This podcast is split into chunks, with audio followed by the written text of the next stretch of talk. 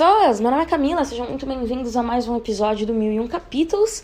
É, hoje a gente vai falar sobre um livro que eu juro que eu tentei fazer esse episódio aqui estilo vlog, estilo diário de leitura, mas não deu porque ia ser um episódio inteiro é, comigo falando: hum, não tô entendendo nada. Nossa, permaneço não entendendo nada.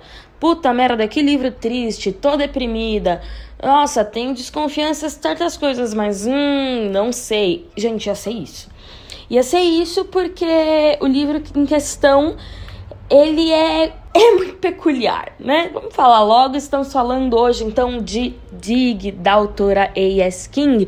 A.S. King já foi publicada no Brasil, não tenho certeza se Dig já foi também, mas é um livro que, se ainda não apareceu aqui nas nossas terrinhas, é bem capaz que apareça. É o livro mais recente da autora e é um livro muito esquisito, é um livro muito difícil.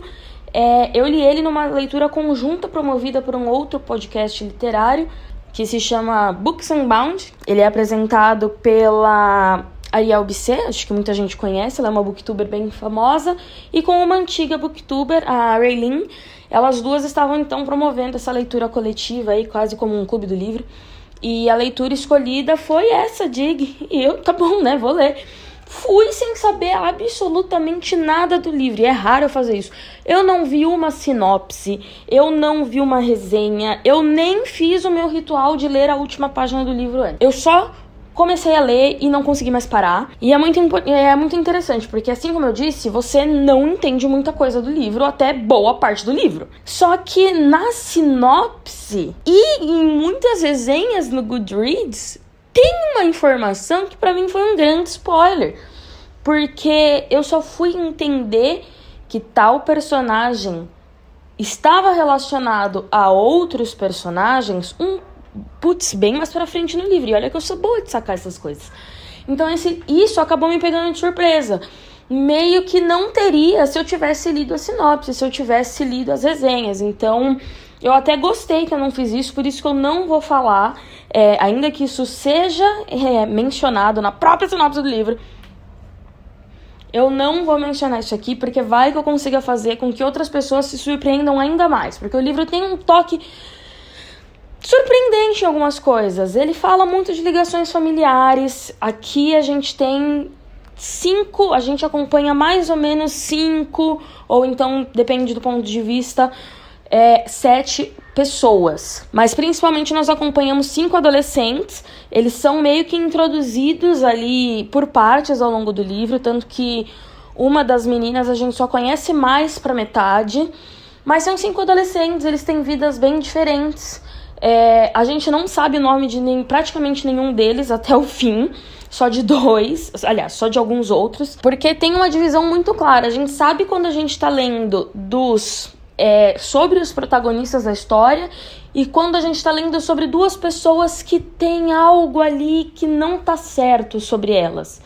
A gente também tem um elemento de realismo mágico relacionado a um dos personagens. E o livro todo ele é muito melancólico. A própria autora, no final do, do livro, na parte de agradecimentos, fala que ela quis que aquele livro fosse desconfortável. É para ser mesmo e ela não vai se desculpar por isso. Porque o que, que acontece? A gente tem um livro que fala sobre é, temas raciais, além de machismo, violência doméstica, é, mas a parte racial ali é muito forte. E a gente meio que não percebe muito por que, que aquilo tá inserido. Eu achei isso engraçado, porque nenhum dos personagens é negro. A gente só tem, se eu não me engano, um que nem é um dos protagonistas. Mas essa questão racial tá presente na narrativa de todos, sabe? Como uma delas tem um melhor amigo negro e a mãe é completamente, absurdamente, nojentamente racista como os dois idosos que a gente também acompanha. Nossa, a gente acompanha muitas pessoas nesse livro, na realidade. Mas a gente tem dois idosos ali que o mundo, praticamente, a narrativa inteira gira em torno deles. Como a senhora também é racista, mas diz que é uma ótima pessoa porque doa para os animais todo mês. A gente tem um garoto que, tipo, o... ele só comenta várias vezes como como o mundo às vezes é muito branco e depois a gente tem um elemento também é, racista, uma pessoa racista inserida na narrativa dele. A gente tem várias coisas ali ocorrendo que levantam ali uma sensação de desconforto a respeito de racismo e raça. Tem uma citação desse livro que eu deveria ter anotado melhor, mas basicamente é, é branco, ser branco não é só uma cor de pele, não é só você ter uma cor de pele, é você ter um ticket, é você ter um ticket para vida, é você ter um bilhete que te abre portas, sabe? E é muito verdade, cara. Ele dá uns tapas na cara bem doídos, bem doídos. Mas mesmo assim, mesmo com, obviamente, tudo que, que ele diz sobre a questão racial ser importante, é importante, ainda mais nessa época que a gente está vivendo, com toda a força que o Black Lives Matter está recebendo nos últimos meses. É óbvio, óbvio que é relevante, pelo amor de Deus. Mas eu ainda achei que ficou meio. Tá, mas por que, por que, a história é sobre o que exatamente, sabe? Então, só demorou. Eu precisei chegar no final do livro para entender que, assim, o livro é da autora e ela faz com ele o que ela quiser. Então, ela pode, e ela fez, é, ela pode fazer uma narrativa que gira em torno, quase 100% quando você para para analisar, de laços familiares e de relação que a gente tem com a nossa família, com o nosso sangue, com o nosso passado. É, e mesmo sendo este o tema principal, inserir ali o que precisa ser dito sobre raça. E assim como eu falei, a gente também tem é, um pouquinho de. são sobre sobre patriarcado, a gente tem sim episódios de violência doméstica, mas a discussão racial é o que está mais presente junto dessa narrativa familiar intrincada. E aí a gente acompanha esses tantos adolescentes que giram ao redor deste casal de idoso é, de formas que nem sempre você entende muito bem como ao longo do livro e aí você começa a entender por que, que a gente está sabendo sobre o dia a dia dessas pessoas, por que que quem são elas? Como é que elas vão se juntar no final? O livro ele vai entregando informações ao longo que você vai lendo. Por exemplo, a gente tem um personagem aqui que o pai dele vai para Jamaica junto com ele pelo menos três vezes ao mês. Você fica e o pai dele tá morrendo de câncer. E aí você fica, ah, tá, né, porra. É aquelas histórias de vou viver pra caramba, viajar pra caramba antes de morrer. Só que você vê que tem alguma coisa mais do que aquilo. Só no final do livro você entende o que, que são essas viagens para Jamaica mesmo. Por que, que o menino sempre fala que o pai dele ficou quebrado de tanta conta hospitalar, mas mesmo assim eles estão indo para Jamaica de primeira classe três vezes ao mês. Então, o livro vai te dando informações, o livro joga muita coisa no ar, tipo, ah, a, a Marla e o Gottfried, que são os idosos, tinham uma filha caçula, que eles fizeram isso, isso, isso com ela, e você já. Nessa hora eu já peguei. Putz! é, qual era a questão de um dos personagens ali que eu tava deixando ele meio mal encaixado na minha cabeça. E aí tem a questão que eu falei, ah, tem um pouco de realismo mágico acerca de uma das personagens.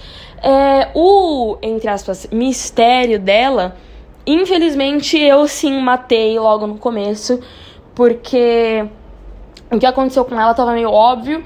E depois eu já entendi quem fez com que o o que acontecesse com ela aconteceu. E é bem triste. Então, esse livro é isso. Eu terminei ele bem triste, assim. Ele não é um livro feliz, ele não é um livro é, que vai te deixar com o coração quentinho, muito pelo contrário, vai te deixar com o coração de pedra, porque você vai querer ter um coração de pedra para não sofrer mais.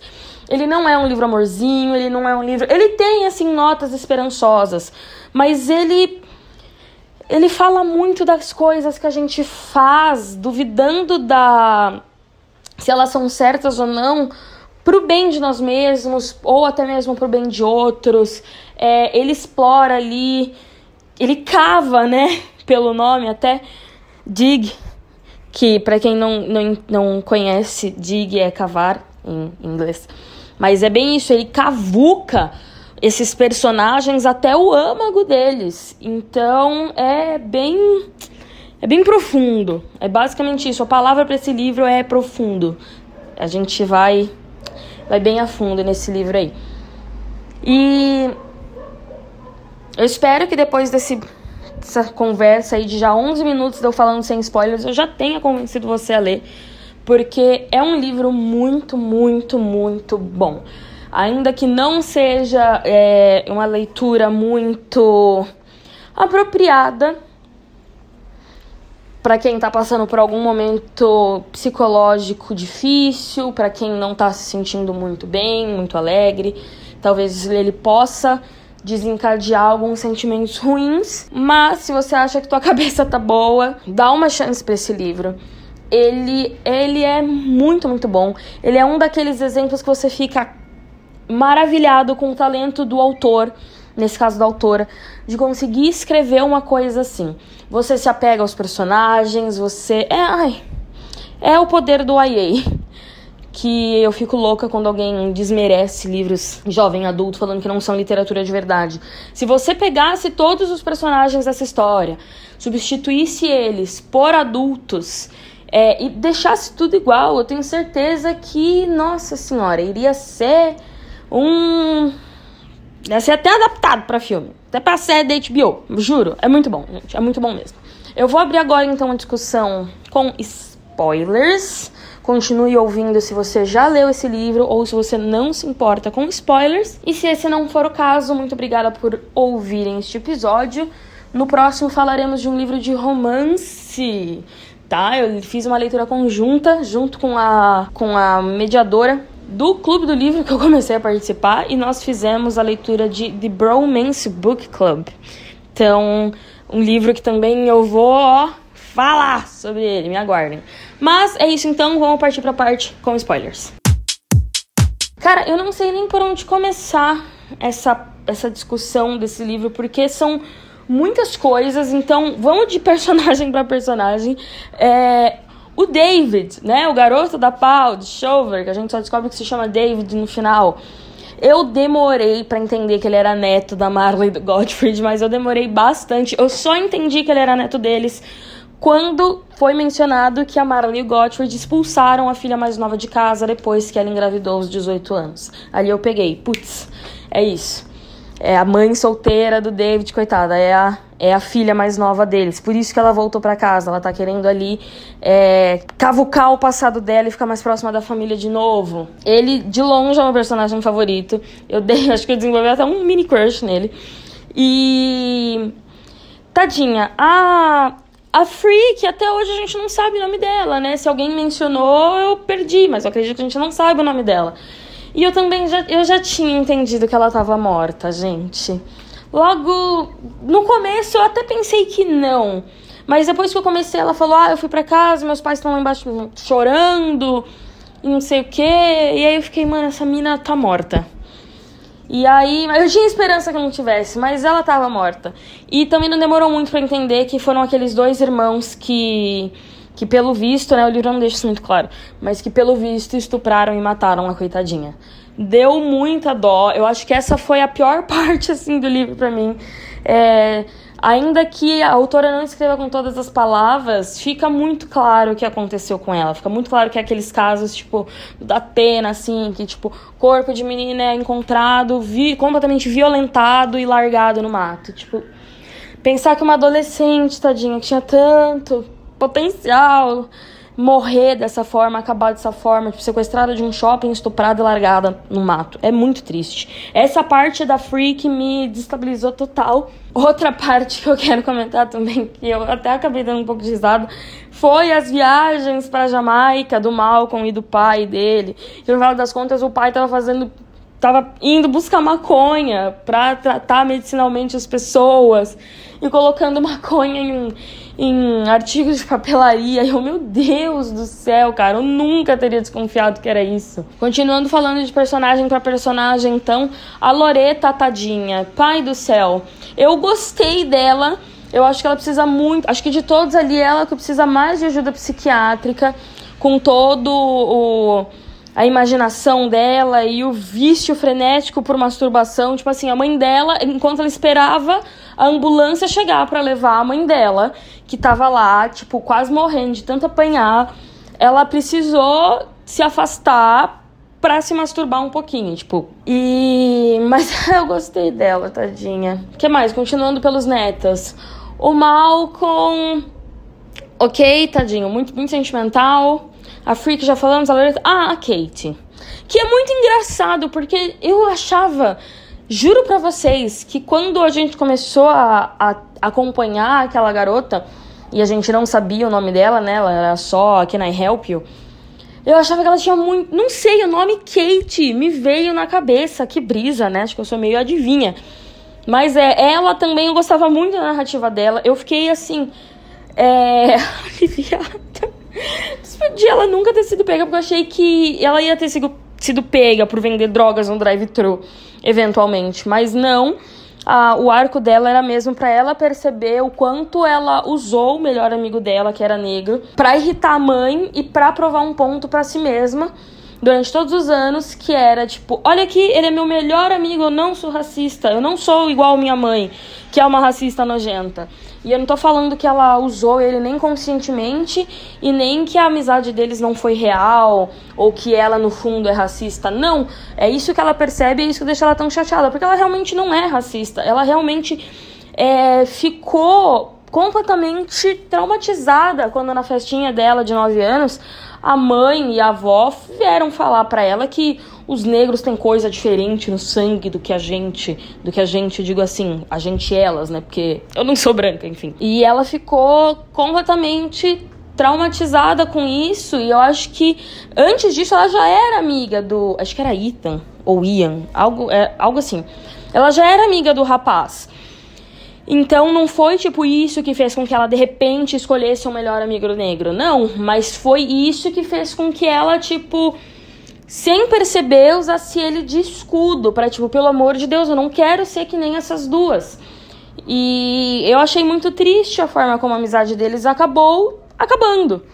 Justamente por conta do racismo da mãe dela e justamente por conta dela ter percebido que ela não foi justa com ele. Então foi bem, foi bem chata essa parte assim. E para terminar, só então acho que falta comentar do próprios, dos próprios Marlon Gottfried que fizeram um péssimo trabalho como pais, né? Porque eles criaram um monte de filhos esquisitos, traumatizados, péssimas pessoas em alguns momentos. Tipo o pai da, da Freak, né, a menina morta, que não dava dinheiro pra menina comprar nem sutiã, nem absorvente, e ela precisou tomar banho com água rasa. Porra!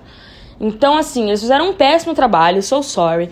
O, acho que da parte deles, o que mais me impressionou não foi nem aquela história da transfusão de sangue, que a Marla recebeu um sangue de uma pessoa negra.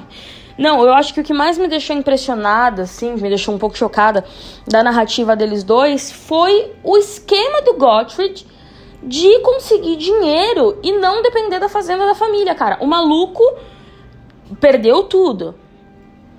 Fez maus negócios e perdeu tudo.